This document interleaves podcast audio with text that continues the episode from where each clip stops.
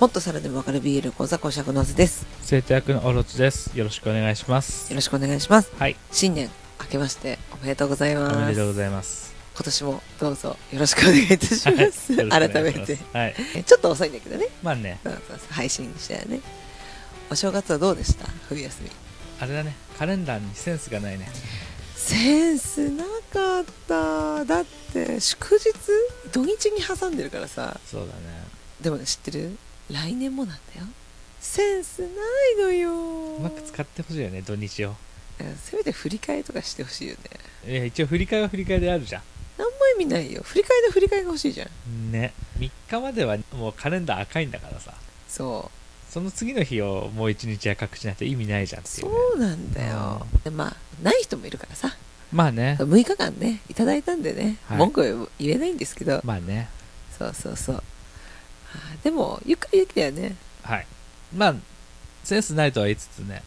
割と俺これぐらいの日数が好きよ。ああまあまあまあまあ10日とかあると、わけわかんないまんま終わるじゃん。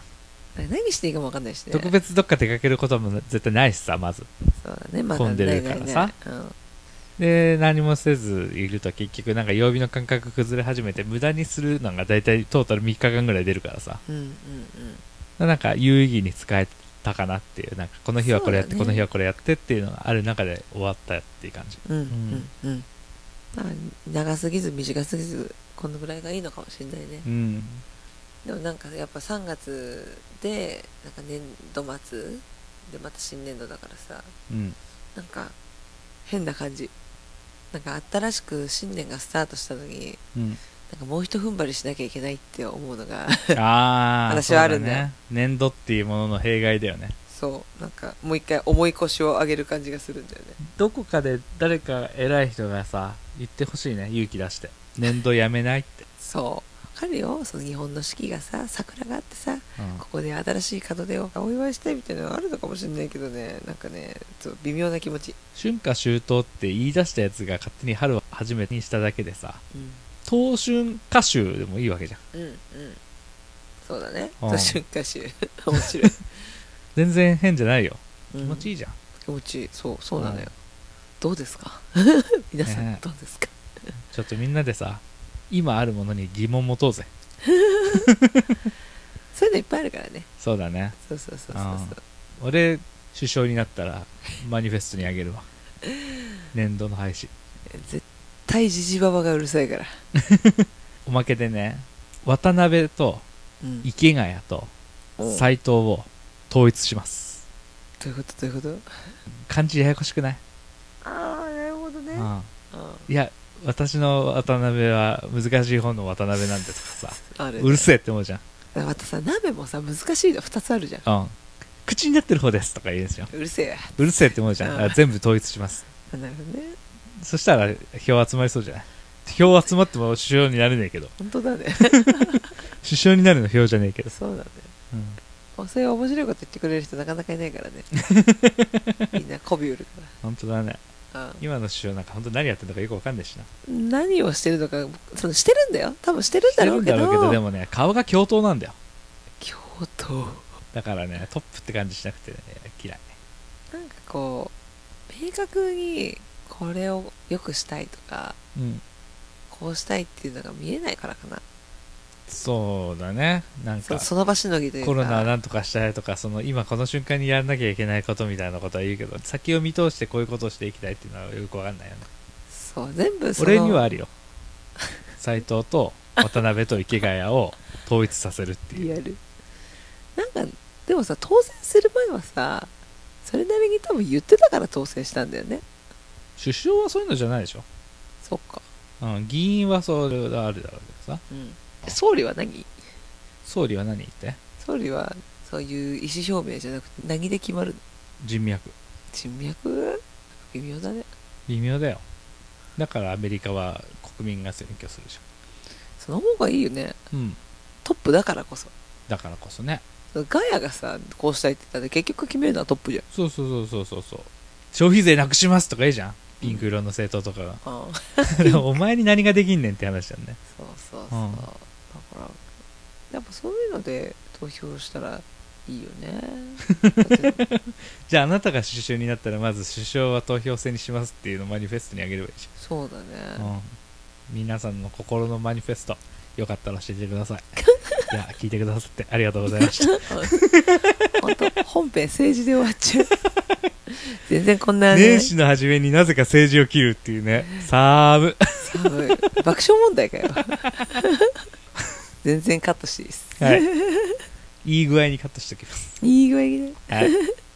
今回はねまあ2023年始まったということではい、運試しというかなんか運試しかななんか予想というかなんかこういうのがもしかしたら流行るんじゃないかなアニメ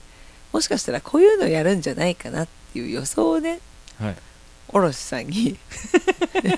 先生ちょっとまだちょっとお正月休み抜けないんですごいあれだねプレッシャーを与える言い方をするね本当におでもこういうのなんか普通にね漫画紹介ですようんでもなんかこうもしかしたら2023年24年にアニメ化するんじゃないかっていう予想ダービーですねまあ2023年にアニメ化されるものはもうある程度発表されてるからそう今後だね今後ですねまあとダビりあえずアニメ化しそうな作品を教えてよって言われたんだよねそううんちょっとあの年を背負うと急に言われちゃうともうなんかおオフって感じなんだけどち背負ってください マニフェスょトっとそのつもりはなかったんであれなんですけど、マまニフェスあアニメ化ねでジャンプ作品だよねトジャンプジャンプでいいと作品でととりあえずまず決定してるものはいはいはい、はいでまあ続編って系ですねもううんちょっと紹介していきます、はいまあ、呪術廻戦まあまあまあまあまあでも荒れてるね、うーんまだ荒れるところに至ってないけどマッパ自体が、うん、そまのチェーンソーマンがちょっとちょっとこけたじゃんあそうなんだっていう感じうんまあまあわかるよその作品が好きな人からしたらそのさ原作が大事にしてるギャグだったりとかそうのんテンポ感だったりとか、そういうのがちょっともしかしたら違ったのかもしれないけどまあでもいい意味で賛否両論うんと取っていいんじゃないかなとは思うそう悪くはなかうん炎上っしたたよっ、ていうわけではないしうんいい作品だったとは思う相まったしうんただし、まあ、ちょっと思った評価を得られていなかったとで難しいね、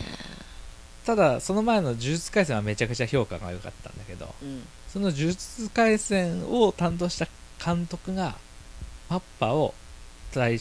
職というかうん独立したっていうのでその頼みの綱の監督がいない状態で呪術大丈夫かっていうのは聞いておりますね独立したってすごいよねそうだね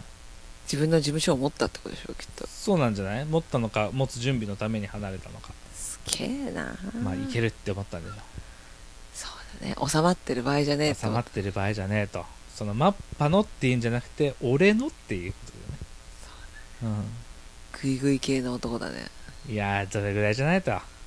まあとりあえずでも7月からで、2クール、はいうん、2クールでやるっていうことが決まってるとうん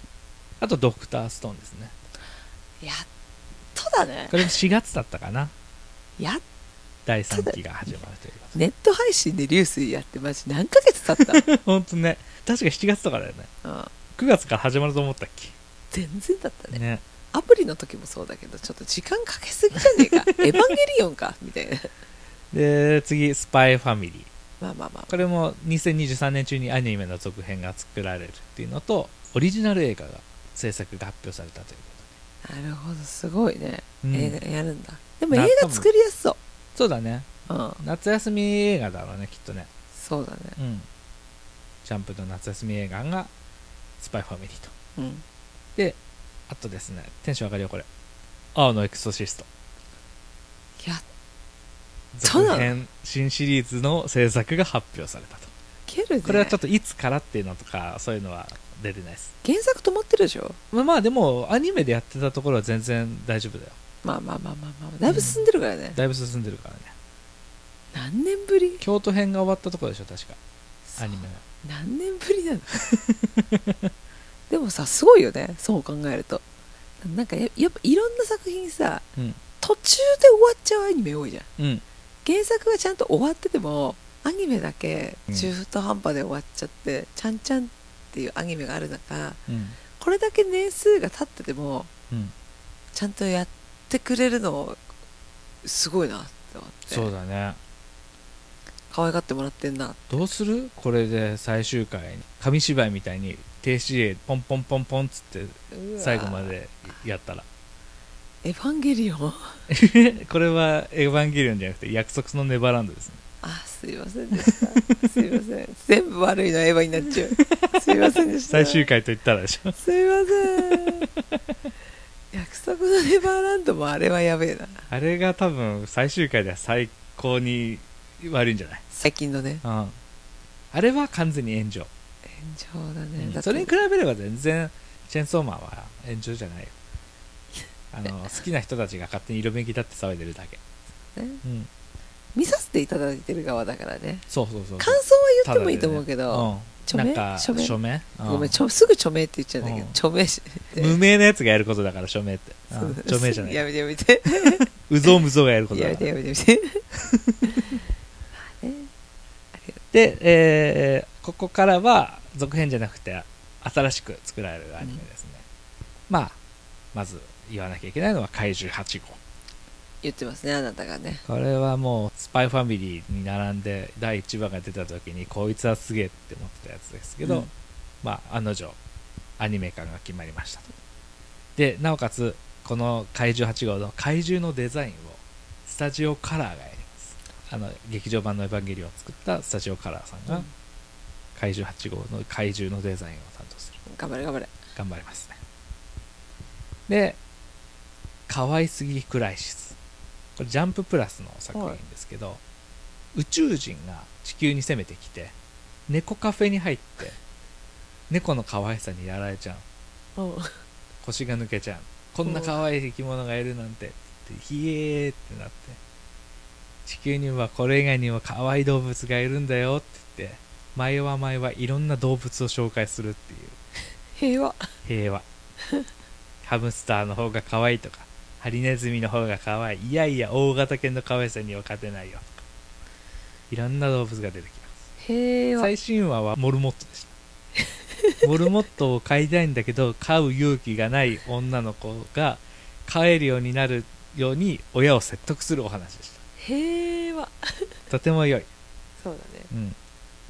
10分アニメとかでやりそうそうだねこれでも今度の春とかにやんのかなまあこれも割と近くにありますね2023年中ぐらいに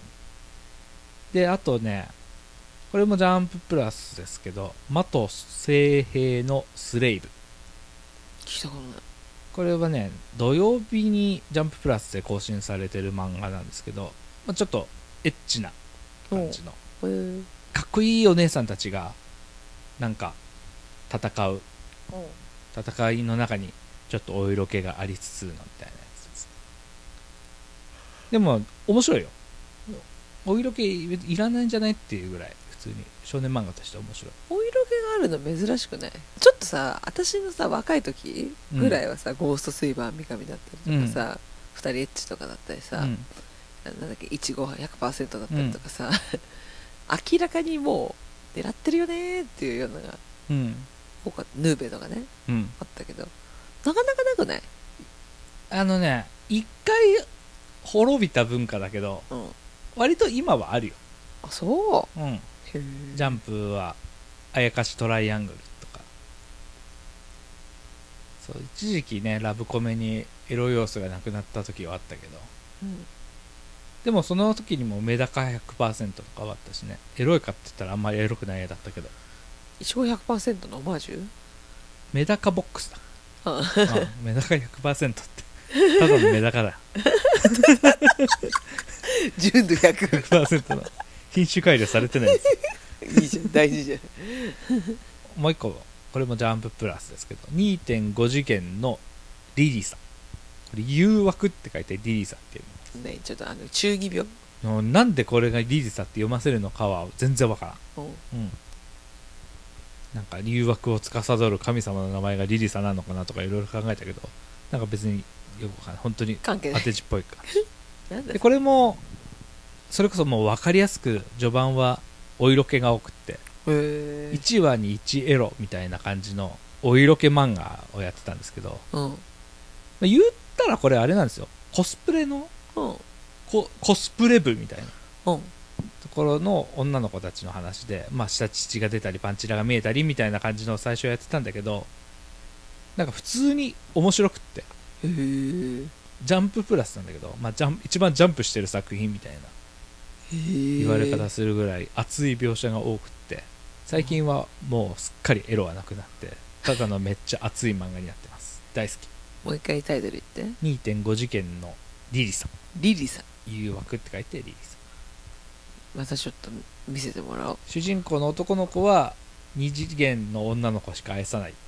ま男あのまあ子まあてか3次元にすごいトラウマがあって3次元の女の子を信じられない子、まあうんうんでその子が1人で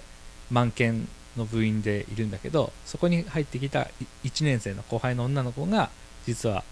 コスプレが好きでうんコスプレの作品を一緒に作りましょうかって言ってやって、まあ、そこからいろんな仲間が増えていってみたいな感じなんだけどなんか昔さ、うん大学のサークルの話あったよね大学のサークルの話漫画それとなんか似てるへええ有名なやつアスケン違うアスケンじゃねえよそれダイエットのアプリやなんだっけがいや有名なやつ原始圏原始圏ああ読んだことないけどなんでわかった のなんでオロチくんはさわかるのよなんだっすごいけ、ねアフタヌーンかなんかのやつだよねそう、うん、くわかるねアフタヌーンは廃刊になるんでしょ嘘確かいつえー、いつだったかな近いと思うよ確かえ大きく振りかぶってどうなっちゃうのもうあんなのやってないでしょ嘘やってないのずーっと振りかぶり続け てるでしょ当たらない当たらないそうなのえー、違ったっけかななんかそんなの聞いたけどねアフタヌーンアフタヌーン廃刊にならないご誤報待って配管配管調べよう休刊しそうっていうあれがスレッドが立ってただけだ、あ本当によかったですまあ、廃刊はないということで 安心しましたあよかったですすいませんでいしえいえすいませんでしたたああ面白いあとね、うんこれはどうなんでしょう。ルローニケンシン。あやるって言ってたねしかも、ノイタミナで。ノイタミナなんかさ、うるせえやつらもそうだけどさ、うんおじいちゃんの番組なのかな。もうなんかちょっとさ大人の変なの感じるよね正直、うるせえやつらはさ、それこそこけたじゃん。うんうんあの時代、その80年代のノリってあったじゃんね。あの時はあれが良かったと思うんだよ。うんどれだけ斬新なことができるか。うんどれだけ突飛な設定でその中でこう笑いが取れるかでうるせえやつらに至っては確実におっぱい要素があったと思うんだようんうるせえやつらとその後の「ランマ」うんこの2つについてはおっぱいが出るかもしれないドキドキ感ワクワク感っていうのがあったと思うんだけどでその後のここの「ルロニケンシン」は要は90年代じゃんね今度この90年代になると憧れおっていうのが多分重要だったと思うんだようん「ドラゴンボール」もそうだったけど、そんな風になりたいなの憧れがあったと思うんだようね、んで今じゃあ何求められてるかっていうと多分共感なんだよね、なるほどうん、どれだけ自分と重ね合わせられるかうんができるアニメがヒットすると思うんだけどうんリメイクってさその今の瞬間求められてるものを叶えたらその作品のリメイクにならないし、うんその作品のリメイクをやってしまったら今求められている感情は叶えられないわけじゃんうんそりゃヒットしないよねだって音楽もそうだけどさうんやっぱ今流行りのものがあったりとかするわけじゃん、今求められているものがねそうそうそう、あるよ時々、うんそのうんカバーとカかバー、うんそうそうカバーとかで流行るのももちろんあるけどなんだろう引き出しの中から見つかった時にさ眺めるのはいいかもしれないけどさ、うんじゃあわざわざもう一回買うかっていうと違うんだよねそうお店に行って買うかっていうとさそういうわけじゃなくてさ整理してる時に見つかったら眺めるとこうキラキラして見えるものであってさコンビニの中に入ってラジオとか流れて夏メロ流れるとほーってなるやつと一緒だね、うんそうそうそうそう ちょっと違う うーんちょっと違うかなね適当かよでもなんかその懐かしいって言ってうん喜ぶのあるけどでも今それが好きになるわけじゃないんだよねそうアマプラとかでさあの頃に見てたアニメを見る例えばセーラームーンセーラームーンを見る悠々白書を見るあると思うんだけどじゃあ企業を集めてさ大々的に制作してそれに熱をあ持てるかっていうとそれは違うんだよねそしかもまた「ルローニケンシン」って原作の方もさもう「ルローニケンシン」しか書けなくなってるからさう「ルローニケンシン」のそのこすり倒したやつやるじゃんうんうんヌーベもそうだけどさうんあ見てらんないよーね見てらんないねシャーマンキングはよくうまくいったと思うもうあれはレアそういう意味ではあれはさでもシャーマンキングはそういう意味では今に合ってたよね共感っていうところもあったし、うんうんむしろあの時代には早すぎたかもしれない作品そがうだねいやーチョイスだねチョイスだねやれば逆いいにってリもんじゃないメイクしたいらうまくいきそうなやつってなんだろうねやーそれ難しいなーそれむずいなでも最近やったリメイク大体焦げてるからな「スラムダンクはヒットしてるらしいよあれもう映画始まったあやってるやってるそう全然聞かねえや俺も聞かないけどでもスラダンはまあでもあとこら辺一帯は信者がいるからね信者を裏切ったから燃えたんでしょまあね裏切ったっていうか信者をに期待させるプロモーションしておいてギリギリになってまああなたたちの求めてるのじゃありませんですけどねっつってもう予約とか取った後に発表するっていうやり方をしたから「おい!」って言われたんでしょ、うん、なんだろうね今やったら流行りそうなのあそういう意味ではやっぱグリッドマンは良かったんだよそのリメイクするにあたってなんかグリッドマンっていうものがありつつも今の現代に合わせたグリッドマンをやったじゃん、そうだねまあ正直グリッドマンではなかったけどね、まあ、ぶっちゃけ アイデアだけもらっておいてグリッドマンのグリッドマンたるゆえんの部分は何もなかったけどねでももうそれは割り切ってて良かったのかなまあねでもグリッドマンじゃなくてよかったんじゃないとは思うけどそうだね、うんあー難しいでもグリッドマンである必要ないじゃんって思ってダイナゼノンやったらダイナゼノンはこけたんだよねそして今度グリッドマンの映画をやるんだよねえグリッドマンユニバースっていそうなのう、うん、知らなかったえ登場キャラクターはグリッドマあの子たちが出るのン、うん、あそうなんだリッカちゃんとかねあの辺のあ出るんだつぐやるらしいよ、まあダイナゼノンもやったからうん、きっと多分掛け合わせると思うかなだってもともとはダイナゼノンはグリッドマンの武器だかそうなんだらうんユニバースっていうぐらいだからね掛け合わされるのかもね、なるほどね、うん、まあ、そうだねそうだと思うきっと点と点が一つにつながるかだから多分そういうので世界線をいろいろ巡りつつも一個のお話でまとめるんだろうねね何の話か分かんないねみんなわけわかんないねもういっごめんけ、ぱいいろいろ曲がって置いてっちゃって ごめんって最初のあのオープニングから置いてってるよ今日やっぱ正月ボケが激しいな嬉しいねすげえ長くかかってない すいませんでしたサクサクいきますあ俺ガッシュやってほしいよガッシュガッシュベルはいいかもしれないうんガッシュなら感動できそう、ガッシュはもう感動作品の王道だからうん、ちょっとスッキリさせてねそうだねうんあと全然思いつかない マジで思いつかないあのリメイクに恐怖しかないからさそうだねうん、あ多分思い出補正もある、まあね、うんあとはもうん、だから難しいですねうで次鴨の橋ロンの禁断推理これもアニメ化が決定していますど分かんなこれはねあなたが大好きなリボーンの作者さんが今連載しているミステリーものの、絵は見ますはい、相変わらずリボンのイラスト上げてくれてるから嬉しいよでもすごいよねリボーンでヒットしたのにさミステリーものでちゃんとアニメ化までこぎつけるっていうのは器用だなってすごいよね、思う、うんこの人さうおん話も書いてんだっけか多分そうじゃないそっリかボンは一人で名前あれだよねそっかリボンは有名じゃないよわかんないけどんかねねサイコパスと混ざっちゃうんだよごめんあそうだなサイコパスはほらキャラデザだけやったよね、と思うよ「筋肉マン」のゆで卵みたいにその天野なんとかって余一だっけかうんうんあの名前で2人組とかだったらもうわかんないけどうんうん、なんか前聞いた話だとさリボンも奥さんがお話で絵が旦那さんって聞いたんだけどあそうなんだじゃあまさにそのゆで卵形式だね藤子え不二わ雄かんない形式だちゃんともう一回調べていいですかはい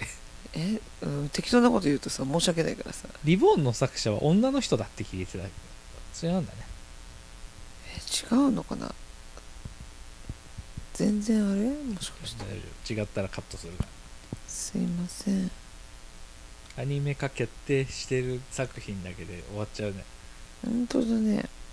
今回それで終えてもいいけど申し訳ないねいいよ前編後編にあ全然そういうネタはねえや そうなんだ男性か女性かは分かったそれも書いてない全然顔も一切出しないんだって、うんそれもまあすごいよね逆に「ハガレン」の作者はよく女の人だって公表したよねしかもああの人あれでしょ3人産んでその間は休んでないんだよね休んでないし親の介護で初めて休んだよでなねんかもうほんと3作品ぐらい同時に連載してたんだよね、アスラーン戦記とかね化け物だよね化け物だねどうからえ分身してる女性の漫画家さん申し訳ないけどやっぱ休みがちなイメージがあるからさ、そうだねまあしょうがないけどねうん、まあ高橋留美子がいるから何とも言えないんだけどまあ、彼女はもう習慣をやりたくてしょうがなかったんだよね荒川さん荒川さん、んねもう意地でも習慣やりたくて うんずっとやってたって聞いてるサンデー行ってからそう、ガンガンは月間だもんねまあ、そこからはねやっぱ厳しくて結果になったのかもしれないけど最初月間でしょだってハガレンじあそっかゃんうんハガレンヒットさせてからいつだからそしてどうしても習慣やりたかったんだってなんだっけ石橋っていう編集の人がさ、うんガンガンのサンデーに引き抜きになってさうんうんその時にガンガンで連載してた人たちをさごっそりああ一緒に小学館行かないかっつってひどいもんだけどすごいよね今やったら訴えられちゃうね、そうだねうん、でもその人には魅力があったんでしょまあねついていくだけのそついていきたいっていうだけのねだって人生かけるからねみんな荒川博夢もそうだし大高忍もそうだし、うん結構何人かいるんだよねうんうん、ガンガンでやっててサンデーに移った人まあ、そ正の解時だよのねサンデーは力あったけどね今は見る影もないね その人が辞めちゃったんじゃないかもねえっとあとは夜桜さんちの大作戦なんだっけそれあとマッシュルアンデッドアンラックそれ全部ジャンププラスこれはね全部ジャンプジャンプ「週刊ジャンプ」のもう典型的な中堅漫画もう全然わかんないね私はまあいいんじゃないここの辺のところはなんか好きな人は好きだようん、うん、でアニメ化されそうな作品はいこれどうする来週にする来週にしますちょっと長すぎちゃいまちょしったと長ねすぎちゃうよねみんなあの聞くの20分が限界だと思うかすいませんなん で何喋ったっけらか何にもさう多分分かんないカットしたら案外20分いってないかもしれない あいいですそれはそれでいいよな長いよりはじゃあとりあえず今の時点でアニメ化が確定している作品を紹介しましはいなんだたそこれんなのはねサイト見ればいくらでも出てくるものだから情報はなかったと言っていいんですけどああすいませんでしたいえいえもうほらアーノクソシストがいるっていうテンション上がったでしょでしょうがったうんそれだけでいい それだけでいいはいありがとうございます、えーっとねあちなみにざっくり言ったけど夜桜さんちの大作戦は高校生の男の子なんだけど婿養子に入ってその家がすごい殺し屋の家ではい殺し屋の一員として修行して成長していくみたいなお話です、なるほどはい、まあでもドタバタいいよねコメディみたいなうねんうんうんうん嫌いじゃないはい、マッシュルはワンパンマンとうんうんうんハリー・ポッターを足して3で割った感じの作品です三うん結構終わったね好きな人は好きです、はい、でアンデッド・アンラックはアンデッド要は死なない、うん死なない男と、ものすごい不幸体質な女うんなんか不幸体質っていうかその女の子に触れると強制的に触れた人に不幸が訪れるっていう貧乏神だねうんまあね、まあ、その不幸を押し付けてしまうっていうのに絶望してもう命を絶とうとしてた女の子が何やっても死なない男と出会ってみたいなところから、うんうんうんそうその不幸を使ったりその不死を使ったりして、いろんなあんなんとかっていう特殊能力を持った人たちと戦うみたいうんうんうんななる話です、ほどねちょっとね絵柄が古いうんと俺は個人的には思っちゃうけどその古さが好きな人がいるので好きな人は好きです結構それで終わるん だよそれそうなんだよねそうだよどんな作品だってそうだよ、うん異世界ものしか見ない人だっているんだから、うんじゃあそんな感じですかねじゃあ次回はアニメ化されそうだなっていう、はい今連載している作品と個人的にアニメ化してほしいなって思ってる作希品望ねうん、されなさそうだなというふうに取ってもらえればいいかなと思いますけど、なるほどはい、をまたじゃあ話ができたらなと思いますので、はいはい、じゃあまた次 回はいさあ来週まさかの聞いていただければと思います、まさかのではでは聞いてくださってありがとうございましたありがとうございました